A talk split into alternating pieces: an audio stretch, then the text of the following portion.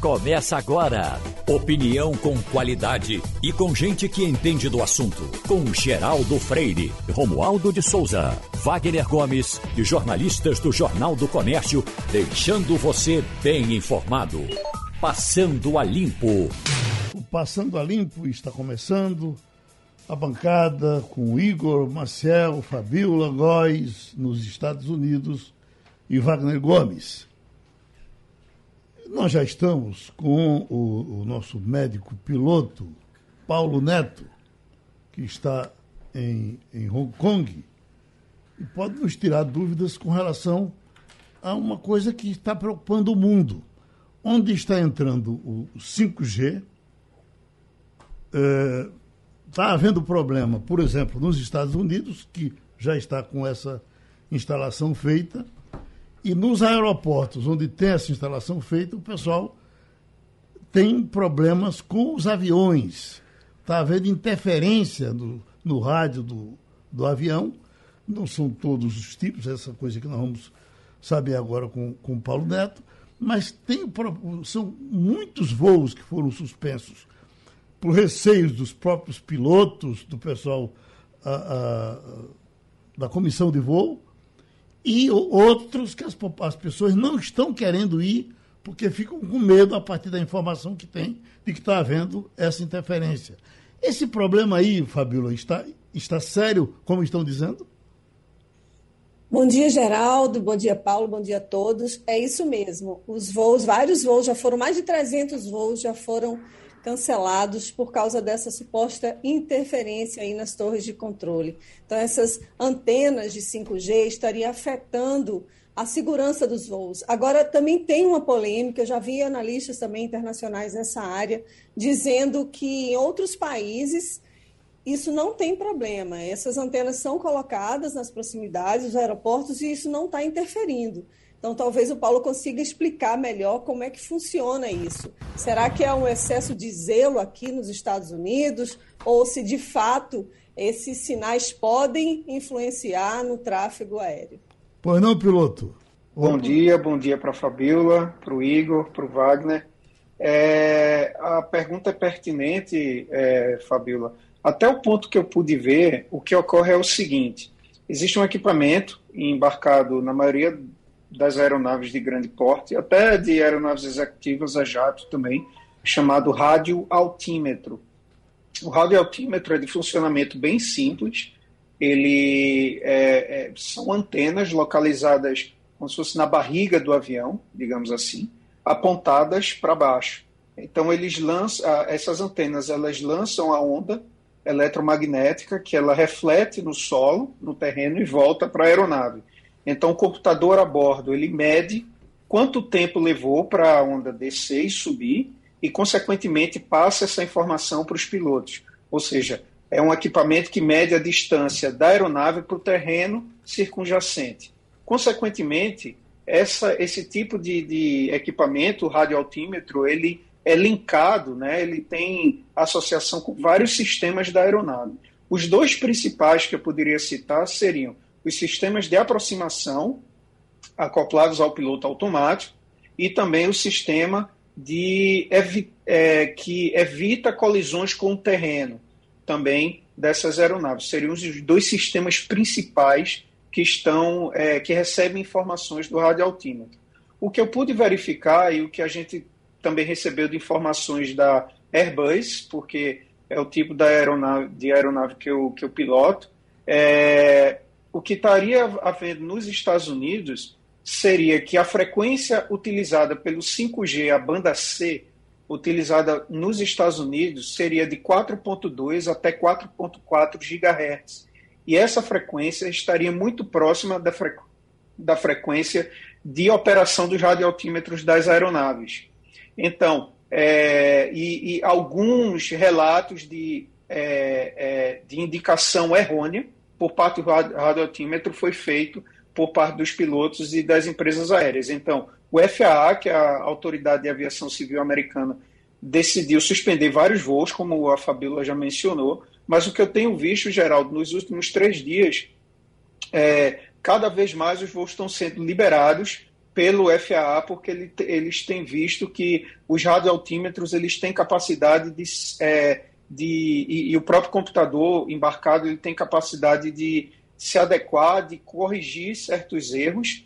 E também foi visto, Geraldo, que na onda de frequência normal, é, alguns radioaltímetros não eram afetados. Só se essa, essa intensidade da frequência eletromagnética por parte do 5G fosse 10 vezes acima do normal. Então, o que eu tenho visto, Geraldo, nas publicações especializadas é que cada vez mais, mais aeronaves e mais aeroportos, no, principalmente nos Estados Unidos, estão sendo liberados para que eles voltem às suas atividades normais. Só por curiosidade, aí no Brasil, pelo que eu vi também, é, a onda, a, a faixa de, de atuação do 5G deverá ficar entre 3,5 até 3,7 GHz de frequência, ou seja, não interferindo com a frequência de uso da, é, do radioaltímetro das aeronaves. Oi, Wagner. Ô, Paulo, os dados são os seguintes. Você disse, tocou agora a frequência no Brasil, do 5G, de fato, ela vai até 3,5 GHz. Acontece que os Estados Unidos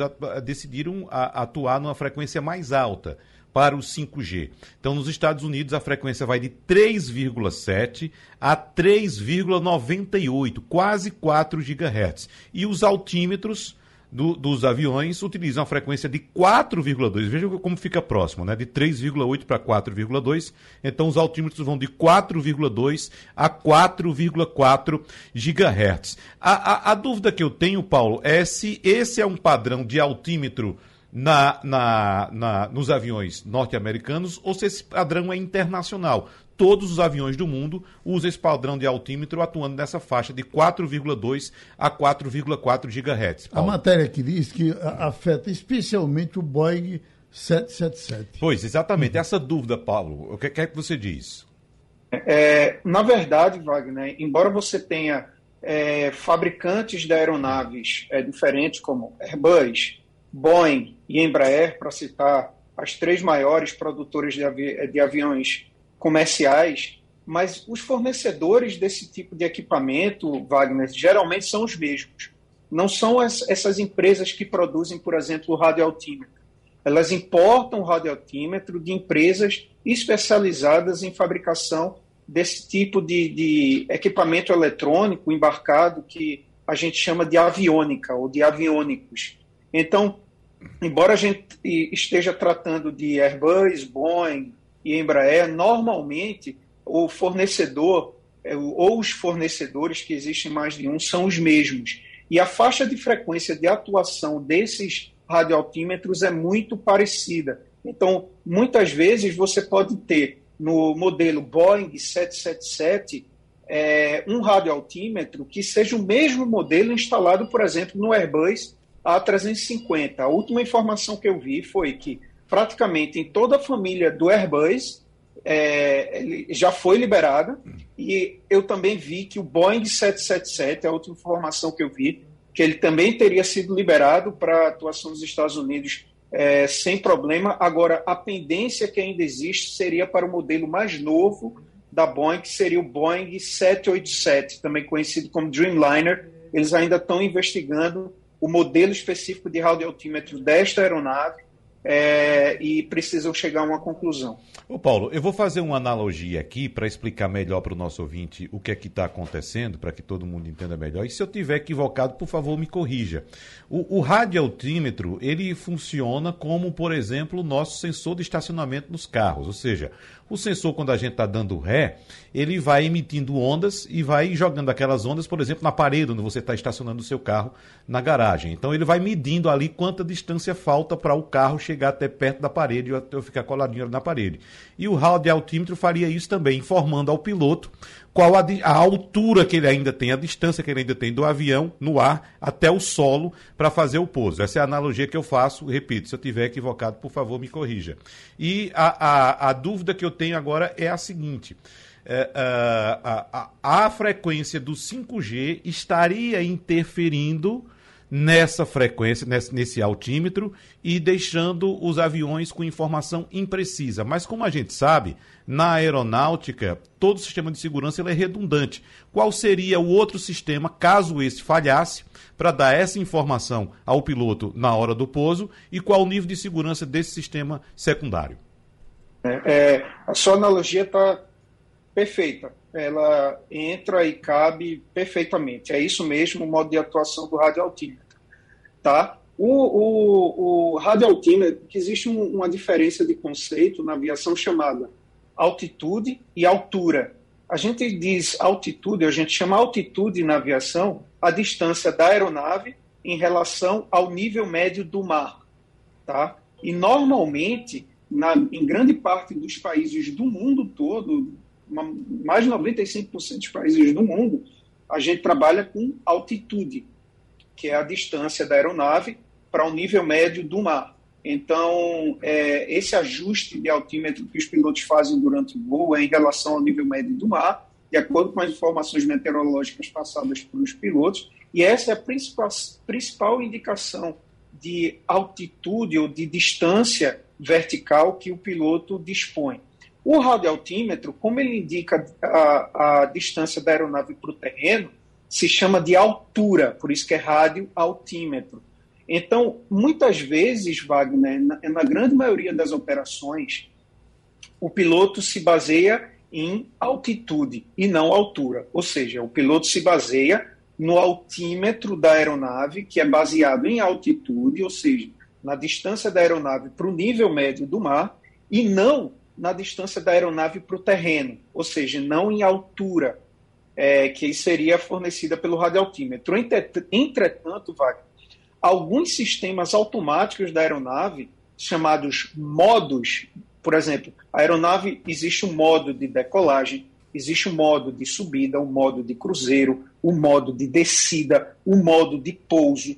Esses modos, a forma como o computador da aeronave ele sequencia os modos de voo de um modo de um para outro, é muito baseado no radioaltímetro, porque o radioaltímetro fica medindo a distância em relação ao terreno e a aeronave basicamente sabe se ela está voando, se ela está no chão, se ela está subindo, se ela está descendo. E se você tem uma informação errônea é, passada pelo radioaltímetro, o, automa o automatismo do avião pode não mudar de uma fase para outra. E isso seria muito preocupante durante o pouso. Entretanto, Wagner, existe um preceito básico da aviação é se alguma coisa não está indo como deveria, se o computador não está fazendo aquilo que ele deveria, o piloto tem que ter total autonomia para interferir, se for o caso, desligar o piloto automático e, e, pilotar o avião manualmente. Então, por isso que essa interferência no radioaltímetro, se você está operando em condições é, muito boas de meteorologia, isso não causa grandes perturbações para o piloto, porque o piloto tem é, contato visual com o terreno e se ele vê que a aeronave não está é, se comportando como deveria, ele desliga o piloto automático e completa o pouso manualmente. Entretanto, essa interferência pode ser crítica nas, nas condições de pouso em visibilidade muito baixa, na qual existe um procedimento chamado de auto-land, que é no qual a aeronave ela faz aproximação e pousa sozinha, entendeu? E aí sim, se não houver o sequenciamento de fases correto, de descida e pouso, se a informação do radioaltímetro está sendo passada errada para a aeronave e a aeronave não está sequenciando os modos de voo como deveria, aí sim pode acontecer uma coisa séria. Ainda bem que a grande maioria das vezes em que se opera aeronaves, as condições meteoro meteorológicas são suficientes para que o piloto complete o pouso de forma visual. Pronto, foi respondido conforme foi perguntado. A gente agradece essa participação novamente do nosso piloto que permanentemente nos traz informações de todos os jeitos aí de eh, Hong Kong. Já estamos com o secretário da Fazenda de Pernambuco, Décio Padilha, que possivelmente nos antecipe aqui e agora essa situação do ICMS nos combustíveis.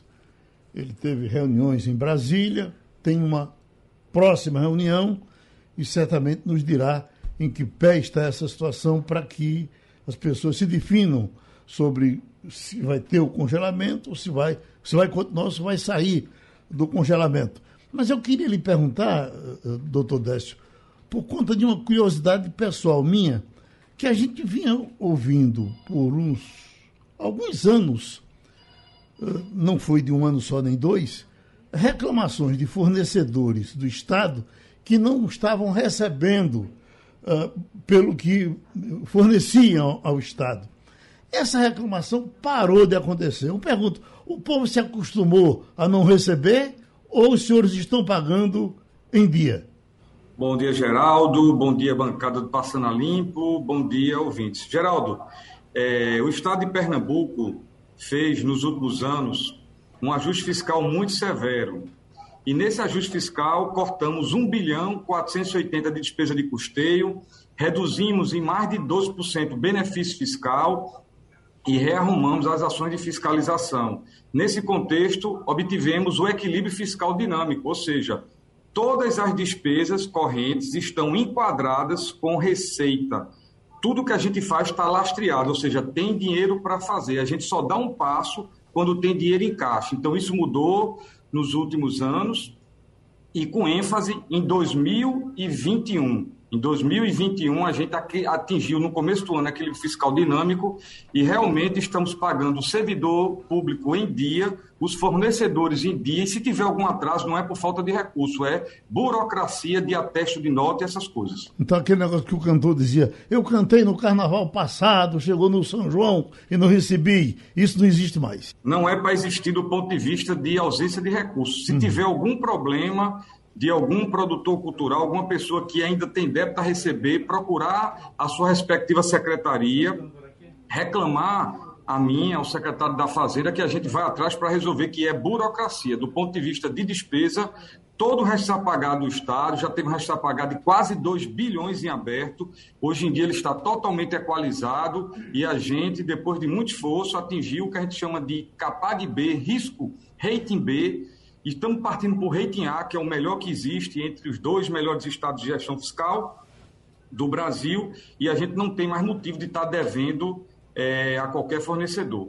Oi, então vamos com o Wagner aqui. Vamos lá, secretário, vamos falar a respeito desse assunto que Geraldo citou aqui, que preocupa, claro, todo brasileiro hoje, que é a questão do preço dos combustíveis. Mesmo quem não tem carro paga por esse preço, porque esse preço alto acaba impactando em, em, preços dos produtos no comércio, como todos nós sabemos, e o governo está negociando com o Congresso uma proposta para reduzir o preço dos combustíveis, secretário. O projeto, em que inclui inclusive é, energia elétrica também, além do diesel, autoriza o governo a, de forma temporária, reduzir ou até zerar os impostos federais, além de criar um fundo com dividendos da Petrobras.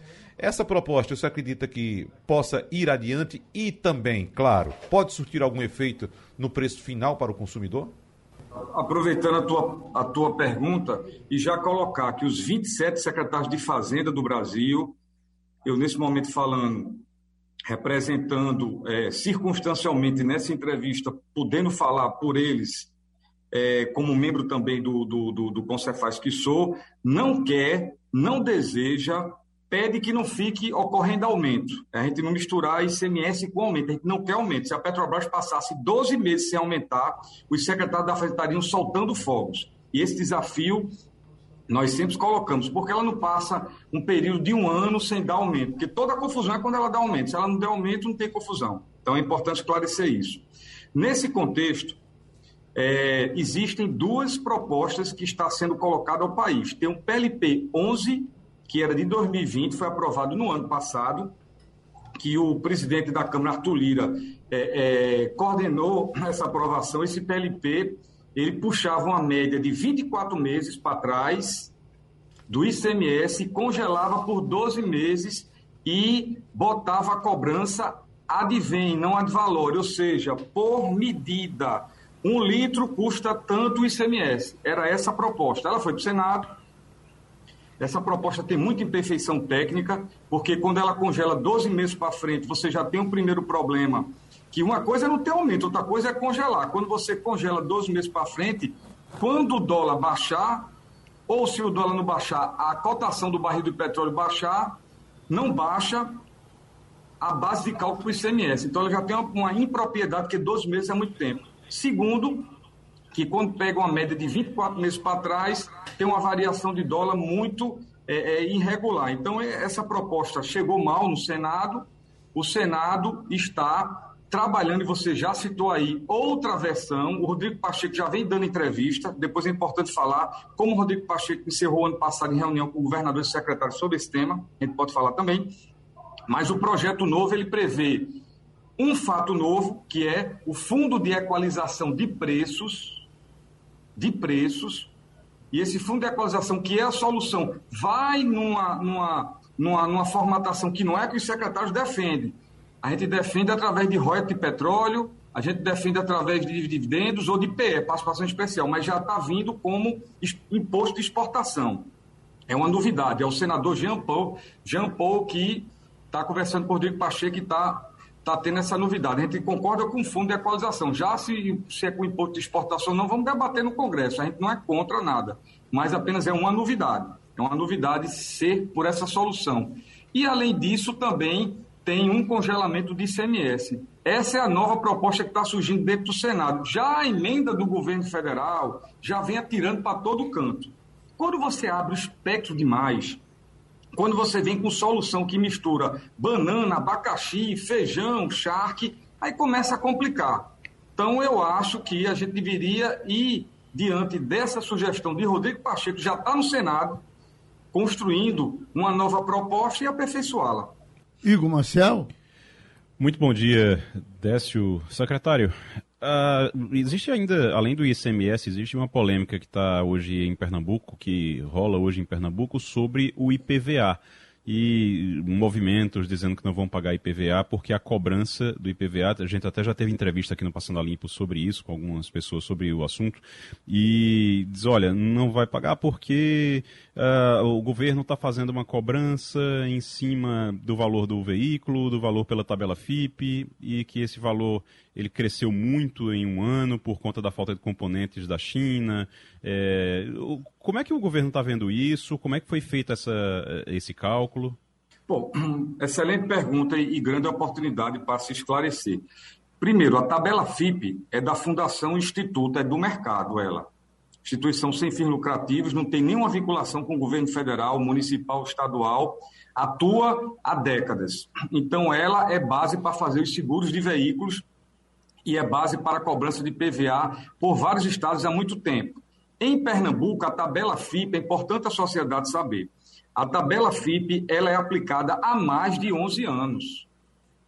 É uma tabela que há mais, ou seja, Pernambuco não tem. Pernambuco e mais de 18 estados. A gente não tem outra sistemática de cobrança. Não se inventa uma tabela de carro assim. Você tem que ter uma ciência de valorização do usado, de desvalorização do usado. Então, a tabela FIP é aplicada em Pernambuco há mais de 11 anos. Há mais de 11 anos. Dentro desse contexto, dessa tabela FIP há mais de 11 anos, a gente não mudou nada. Ou seja, Pernambuco não mandou uma lei nova, Pernambuco não alterou a alíquota do IPVA para veículo passeio, ela é de 3% abaixo de 180 cavalos há muitos anos e de 4% acima de 70 cavalos há muitos anos. A gente não mexeu em nada de tributação, nada de valor, apenas está a mesma sistemática de 12 anos atrás, que é a tabela FIP, que é aplicada em vários estados. Para Pernambuco sair da tabela FIP, tem que se aprovar uma lei com a nova sistemática, uma nova ciência de avaliação de veículos. É, secretário, em relação a esse assunto, a gente até conversou com um representante desse movimento e, esse foi o questionamento que eu fiz, que o governo utiliza como base, como referência, a tabela FIP. E a resposta que ele me deu foi o seguinte, que a ilegalidade estaria exatamente no fato de a, a tabela FIP não ser um índice oficial do mercado.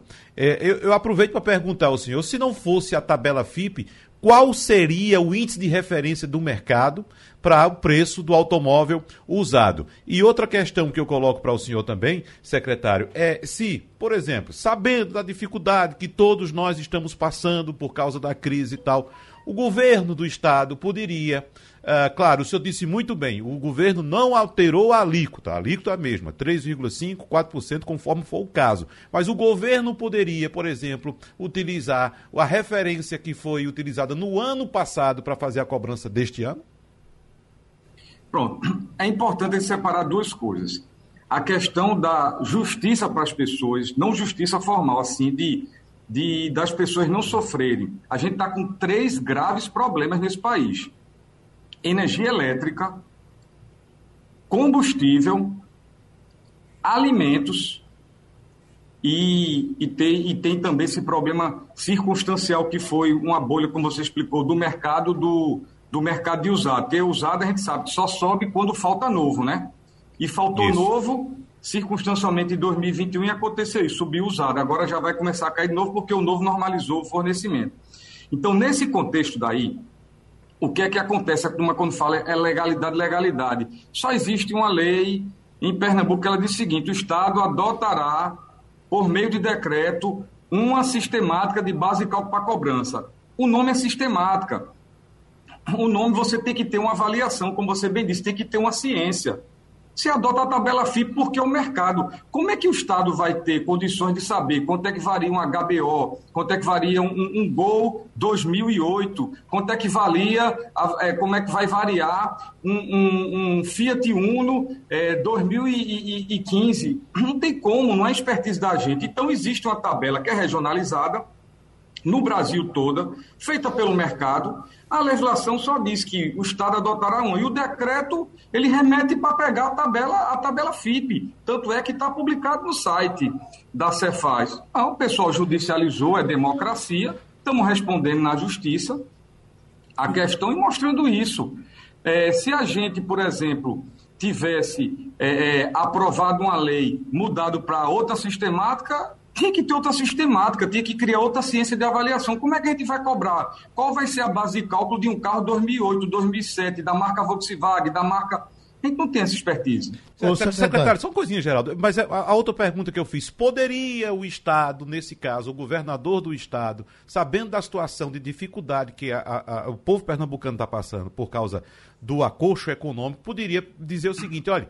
A, a, Congela a tabela. A, a tabela deste não, é ano não, vai não é ser tabela. a tabela de 2021. Vamos utilizar janeiro de 2021 como referência. Pega aí a tabela FIP de janeiro de 2021. Quanto custava um Fiat 1 2015 e faça em cima desse valor. Poderia fazer isso, secretário? Nos debates técnicos jurídicos, não. Aí por isso, muitas vezes a gente uma informação técnica que não agrada a sociedade e às vezes eu fico muito triste, inclusive, de passar essas informações. Mas técnico não, porque você congela algo que você não faz. A tabela FIP ela tem todo um requisito, mais de 25 itens que são analisados a nível de variação, de banda que sobe e que desce de cada veículo usado. Então, quando você tem um sistema de avaliação desse, que quem criou a ciência foi o mercado, foi uma instituição específica, como é que se tem uma lei que congela o quê? A gente não fez a tabela. E se você está tá tirando uma, uma resposta, digamos, legal de congelar algo que você não fez, você já não tem legitimidade. E se você diz, não, então o valor vai ser esse, aí não é congelar, você pegou sem nenhum critério, um valor de determinado ano e disse que vai ficar nesse. No ano que vem vai ser o quê? No ano que vem você vai mandar outra lei dizendo o quê? Isso é uma sistemática? Esse congelamento, eu não vejo base legal para isso, né? Bom, secretário, vamos lhe dar um abraço, agradecer essa sua participação. Estamos aqui para seguir no nosso corre-corre e tivemos, portanto, a participação do doutor Décio Padilha, secretário da Fazenda. Já estamos com a autoridade de saúde do Brasil para conversar com a gente agora no Passando a Limpo, que é o doutor Alex Campos, diretor da Agência Nacional de Vigilância Sanitária, Anvisa. Eu tenho uma curiosidade que me veio desde ontem, quando me disseram que o senhor é pernambucano. O senhor é pernambucano de onde? É de Pesqueira? Bom dia, Geraldo. Bom dia. Cumprimento sua audiência. Eu sou pernambucano do Recife. Ah, do Recife? Isso, do Recife, recifense. Uhum. E acompanho, lhe acompanho há muitos anos. Ih, rapaz, muitos então anos. também. Nós estamos em casa. Wagner Gomes. Bom, uh, vamos começar falando a respeito dessa decisão, evidentemente, que chama a atenção da Anvisa, doutor, de liberar a vacinação com Coronavac de crianças entre 6 e 17 anos. É, evidentemente que a gente fica muito feliz com essa essa aprovação por parte da Anvisa, principalmente quem é pai de criança nessa faixa etária. A gente já escutou aqui vários epidemiologistas e muitos outros também falando pelo país a respeito da segurança que essa vacina, Coronavac, pode conferir às crianças. É uma vacina que utiliza uma tecnologia bastante conhecida do povo brasileiro, que é o vírus inativado. Mas a, a, a, a dúvida que eu fiquei durante esse processo, doutor, é em relação à consulta que a Anvisa teria feito ao Chile para a liberação dessa, dessa, dessa vacina da Coronavac. Eu queria que o senhor trouxesse mais detalhes para o nosso ouvinte, porque eu fiquei com a dúvida aqui. Bom, se a vacina nossa é produzida aqui, o Chile comprou essa vacina, por que seria tão importante ouvir o Chile nesse processo de liberação dessa vacina, doutor? Muito obrigado, Wagner, pela oportunidade de esclarecimentos. Primeiro, é importante destacar que a Anvisa só autoriza vacinas imunobiológicos a partir de, da construção de um conjunto de evidências científicas, nesse caso também acadêmicas, e esse pedido da Coronavac, ele já, já foi impulsionado na Anvisa já tem alguns meses. Esse é um processo que vem sendo amadurecido a partir de evidências iniciais dos estudos de fase 1 e fase 2, apresentados pelo laboratório chinês Sinovac, em colaboração com o Instituto Butantan, Existe em curso também o estudo de fase 3 envolvendo crianças, tocado pelo laboratório chinês e que envolve também o, o Chile. É, como essa, esses estudos estão avançados no Chile, foi a partir justamente desses contatos com os pesquisadores chilenos e, obviamente, conjugado com os estudos que já existem em, na Anvisa, que já estão colecionados em dossiês na Anvisa, um estudo robusto envolvendo é, é, estudos de efetividade, ou seja, estudos de vida real nas crianças chilenas, ou seja, o conjunto de evidências em que o estudo do Chile aparece como um estudo substancioso, importante nessa fase final da avaliação. Então, o estudo chileno ele é mais um incremento ao conjunto de evidências que o Butantan havia colecionado ao processo, ao dossiê do registro de uso emergencial para crianças. O, o, o doutor, o senhor se vacinou? Me vacinei, claro. Qual, qual, foi a sua vacina? A minha vacina foi a AstraZeneca. Uhum. Vamos. Meias com... duas doses, uhum. estou a caminho do reforço. Ótimo. Uh, vamos para os Estados Unidos? Fabiola Góes. Bom dia, doutor Alex. Eu queria entender o seguinte: o pedido feito pelo Butantan contemplava faixa de 3 a 17 anos, né, que crianças pudessem ser vacinadas a partir dos 3 anos, e a Anvisa vacinou a partir dos 6 anos. Eu queria entender por que, que crianças menores ainda não podem ser vacinadas no Brasil. Em outros países, Indonésia, Chile, já vacinam crianças menores, e por que, que o Brasil a gente não autoriza ainda para essa faixa etária? Obrigado, Fabiola. Como eu há, bem pouco tempo falei, é, a, as avaliações de, da Anvisa levam em, levam em razão justamente os estudos apresentados pelos desenvolvedores. Assim foi com as vacinas que foram aprovadas para o uso adulto desde 17 de janeiro do ano passado. Assim ocorreu também com um pedido formulado pela Pfizer recentemente, agora no meio de dezembro, 16 de dezembro, que culminou com a aprovação para o público acima de 5 anos. E o pedido do Butantan, sim, é, abrangia um, um, pedido que ia de 3 a 17 anos. Como eu acabei de registrar, essa avaliação leva em conta estudos clínicos, estudos de efetividade. Nesse caso, também incluímos a avaliação de sociedades médicas, não só no da Pfizer, como também agora no do Butantan, e as evidências que foram colhidas nesses estudos, em especial esse foi, que, foi, que foi conduzido pelo Instituto de Saúde do Chile, as, as informações que podiam ser extrapoladas se circunscreviam a essa faixa etária, de 6 a 17 anos. Persiste o pedido do Butantan, o Butantan deve recolher mais dados. Esse estudo que está sendo conduzido pela Sinovac, envolvendo quatro países, deve se concluir em março, e concluindo e os dados sendo robustos, essa faixa etária pode ser abrangida também pela autorização do uso emergencial. Nós estamos conversando com o diretor da Agência Nacional Anvisa. Estamos conversando com o doutor Alex Campos. Agora é Igor Maciel. Doutor Alex, Muito bom dia. A gente viu no último ano o, a política ser é, misturada e indevidamente. Você, a gente viu se misturar política e ciência, política e vacinação indevidamente no último ano. E aí ficou muito essa ideia sobre a Coronavac, que é, a gente foi exposto a informações de que Coronavac não prestava, de que Coronavac não era é, eficaz. Até que ponto é, você houve influência desse tipo e até que ponto vocês é, sofreram é, com isso na hora de decidir? Como foi essa, é, é, essa aprovação? Teve. É, vocês conseguiram ficar realmente afastados, completamente afastados desse, dessa discussão enquanto decidiam? Igor, muito obrigado pela pergunta.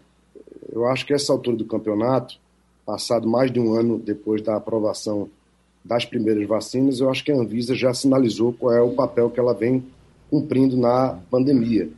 Nós fizemos, Igor, uma opção no início dessa jornada que foi estar ao lado da ciência, da academia, dos nossos técnicos, e diante dessa opção, eu acho que a gente conseguiu traçar um trilho onde a gente se afastou desse embate político, que eu considero natural, nem sempre bem-vindo, mas natural, país democrático, onde o embate político ele acontece diariamente. Mas eu acho que a Anvisa fez uma opção técnica, nós nos afastamos dessa discussão é, da opinião pública do ponto de vista da política e nós utilizamos o que havia de melhor dentro da agência, uma agência que tem, que tem é, independência, que foi construída depois da Constituição e foi fortalecida ao, ao longo desses, dessas décadas e hoje é uma agência que tem o respeito das maiores agências reguladoras do mundo, tem assento nos principais foros de discussão regulatória do, do mundo. Isso fortaleceu muito e nesse momento, ou seja, o Brasil já tinha uma agência reguladora de alto nível pronta, assim como nós temos o SUS pronto para enfrentar a pandemia, nós temos também a Anvisa. Corpo técnico altamente qualificado. Eu até brinco que às vezes é uma meninada, mas é uma meninada assim é, é, todos de, nível, de altíssimo nível, todos com muitas viagens internacionais, com discussões nesses foros com as principais agências, agência americana FDA, agência europeia EMA, agência japonesa, enfim, a Anvisa tem assento no, digamos assim, na cúpula dessas grandes instituições mundiais de, de modulação e de espelhamento regulatório. De maneira que esse eu acho que foi, digamos assim, a fórmula que a Anvisa escolheu e que faz com que ela esteja sendo respeitada e trazendo soluções técnico-regulatórias adequadas ao enfrentamento da pandemia. Doutor Alex, eu estava verificando aqui uma informação de que uh, tem perto de 20 outros imunizantes, misturando inclusive com outras vacinas, que a Anvisa está analisando. Uh, o senhor tem expectativa de que a gente possa ter um, um pipoco a, a qualquer momento de algum remédio que não seja vacina para que as pessoas possam uh, usar aqui no Brasil? Recentemente a Anvisa, inclusive, já aprovou alguns medicamentos, alguns, alguns, alguns tipos de, de coquetéis, justamente destinado à utilização hospitalar para tratamento de casos moderados e graves de Covid. Esses medicamentos já estão disponíveis, é bem verdade que são medicamentos caros ainda e, e não são acessíveis à grande maioria da população, são tecnologias caras, por isso que a gente sempre reitera a importância da vacinação, porque ela é realmente o mecanismo mais barato de combate à pandemia, de combate ao vírus, e, e que as políticas públicas podem dela se utilizar para enfrentar. Mas a Anvisa tem, tem corrido aqui com todas essas avaliações.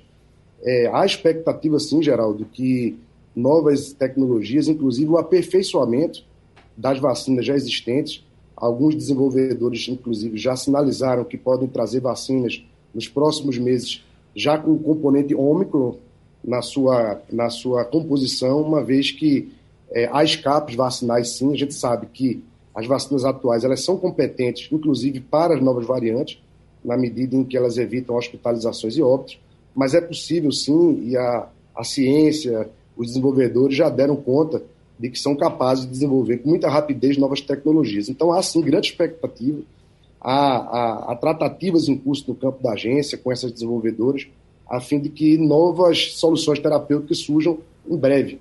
É o que nós todos estimamos e aguardamos, Geraldo. Ok. Vamos fechar, Wagner? É, vamos, o, doutor Alex, eu, é, é, eu queria...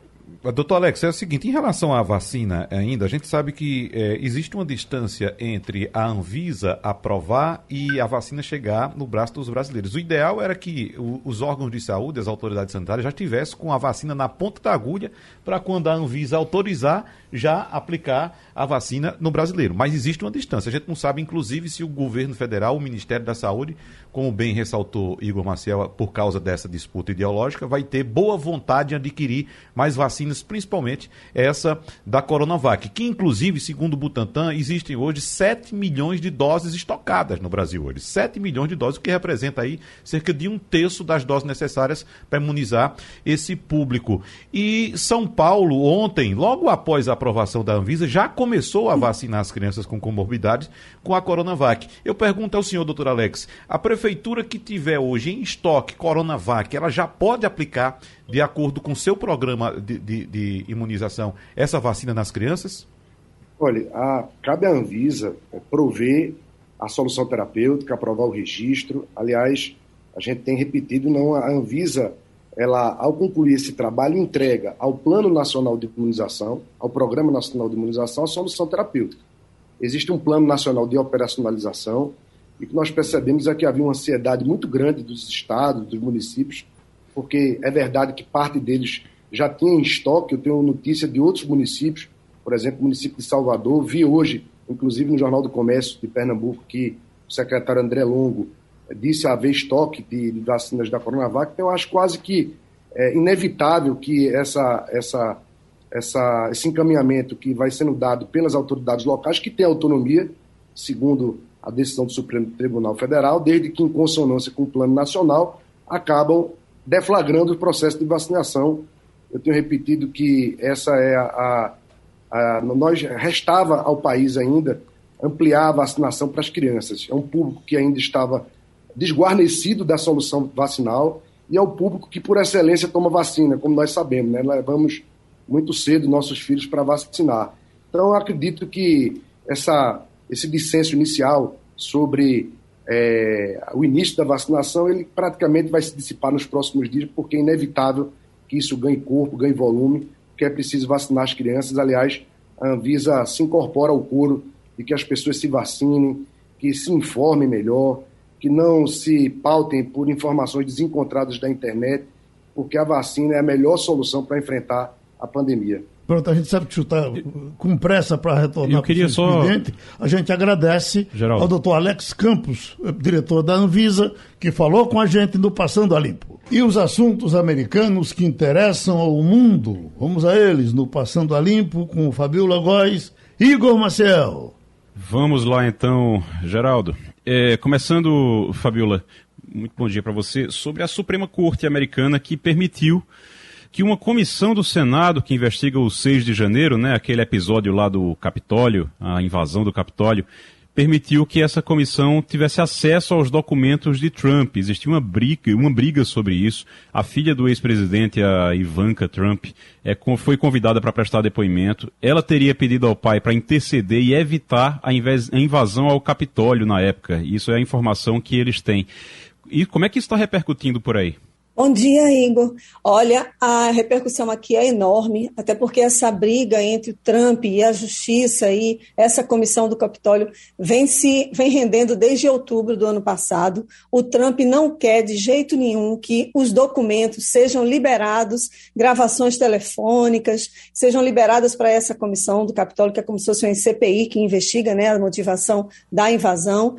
E ele é, inclusive pediu primeiro ao Biden como uma prerrogativa de ser um ex-presidente, como se fosse uma maneira de proteger todo o sigilo da presidência. Só que o Biden não aceitou esse pedido inicial do Trump e aí foi para a justiça aqui em Washington. Primeiro o Trump ganha, depois ele perde. Agora, finalmente, a Suprema Corte decidiu que sim, que os documentos são públicos, que eles devem ser enviados para essa comissão. Então, a gente vai ter, certamente agora nos primeiros meses, nesses próximos meses, uma grande batalha entre Trump. A mídia está observando tudo isso. Isso faz uma grande diferença, inclusive, para as eleições em novembro agora, que vão renovar a Câmara e o Senado. Eles, essa comissão atual quer aprovar logo, a terminar, finalizar os trabalhos antes que mude a composição no Congresso americano, porque aí certamente haveria uma troca nesses quadros e, e certamente o Trump poderia ganhar essa batalha, essa queda de braço. Então, eles estão nessa correria e agora a notícia de ontem é que a filha do ex-presidente, a Ivanka Trump, ela foi convidada, ela não é obrigada a prestar depoimento, mas ela foi convidada, sim, para poder colaborar com as investigações, uma vez que ela era assessora do Trump e foi uma das filhas que, inclusive, pediu para que o pai intercedesse, que falasse para aquela turba de gente ali que estava querendo invadir o, o Capitólio para parar com aquilo. Teve um outro filho do Trump também. Então, eles querem comprovar isso, eles querem, na verdade, comprovar a interferência direta e a negligência do Trump nesse episódio. Ô, Fabiola, tem repercutindo muito aqui no Brasil esse movimento que fica cada vez mais azedo entre uh, Estados Unidos e Rússia por conta da Ucrânia. É, é, isso repercute muito também nos Estados Unidos? Também, Geraldo, demais mesmo, assim, todo noticiário internacional, tá todo, todo mundo com os olhos voltados a essa briga histórica, já estão falando de uma Segunda Guerra Fria. O, o, o secretário de, como se fosse o ministro das Relações Internacionais, secretário de Estado, Anthony Blinken, está nesse momento na Rússia. Ele, no início da semana, esteve na Ucrânia, para tentar conversar, para tentar assim, uma saída diplomática para esse suposto. Os Estados Unidos estão se preparando mesmo para que a Rússia invada a Ucrânia. Eles estão avisando que não façam isso, estão dizendo que vai ter sim uma resposta dos aliados da OTAN. A grande discussão aí é que a Rússia não quer que a Ucrânia participe da OTAN. Então, o, a Rússia está nessa está cada vez mais mandando tropas para a fronteira. Eles negam que haja no território ucraniano militares russos, mas a gente tem acompanhado aqui, a repercussão é grande, de que eles estão, inclusive, fazendo exercícios militares com outros países, como o Irã e como a China.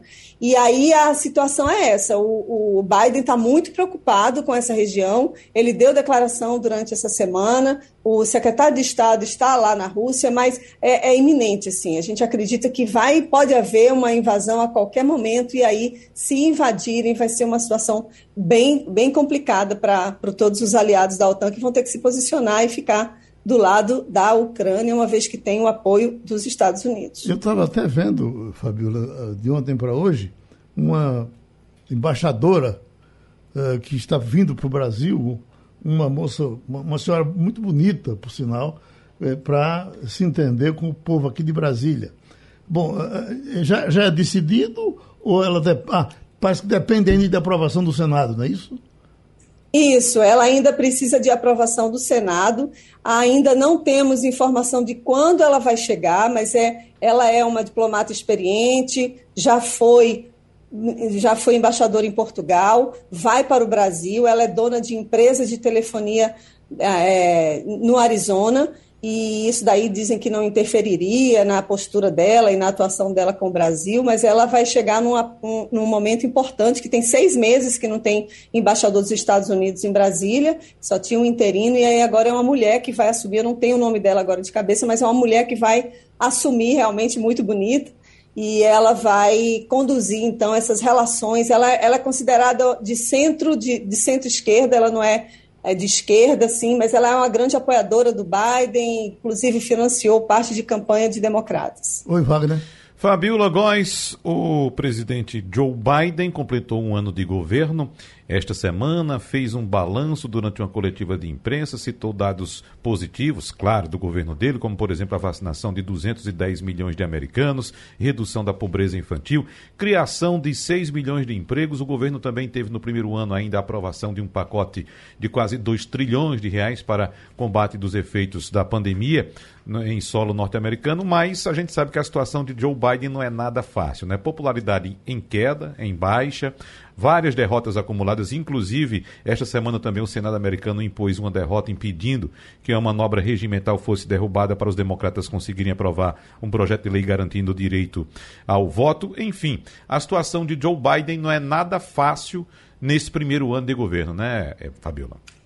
É isso mesmo, Wagner. Ele, obviamente, apresentou os dados positivos do governo dele, mas o fato é que o Biden está com uma, uma aprovação de 41%, isso é pouco maior do que a do Trump, que era de 38% o Biden está enfrentando problemas, inclusive, entre os próprios democratas. Essa manobra regimental, você falou agora há pouco, se chama filibuster. É uma manobra que diz que qualquer projeto que não seja orçamentário, de lei orçamentária, ele tem que ser aprovado por 60 senadores. O Senado americano são 100 senadores, a metade que o Biden tem, de 50 senadores democratas, e a Câmara ela acaba é, desempatando votações. Mas aí o que, que acontece? Eles não conseguiram levar adiante e acabar com esse filibuster, né? os democratas, o Biden queria isso, por causa de dois senadores democratas que impediram que fosse adiante o, a Christian Sinema e o John Mente. Então, eles queriam que aprovar, na verdade, é, legislações referentes ao direito do voto, que o direito do voto está sendo suprimido aqui nos Estados Unidos para algumas categorias, para algumas minorias.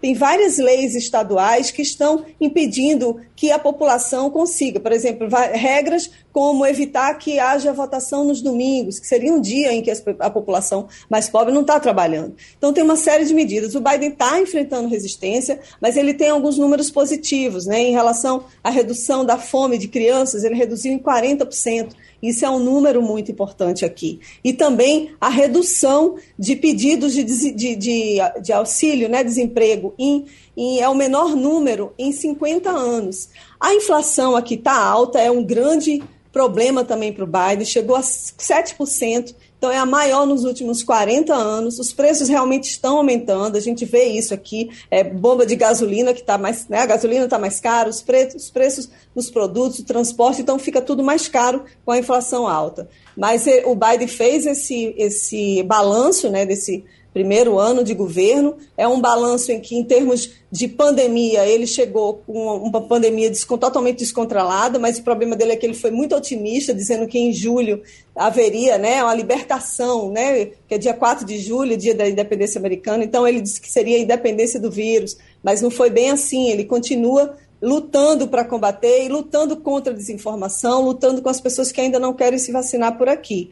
Por outro lado, ele tem apresentado medidas muito importantes, inclusive distribuindo agora, enquanto vários países estão liberando o uso de máscaras, ele aqui nos Estados Unidos está distribuindo, vão distribuir mais de 40 milhões de máscaras para a população, a máscara mais reforçada, a N95, para a população utilizar. Então, ele, ele chega num momento em que o país estava totalmente descontrolado em relação àquelas maluquices do Trump.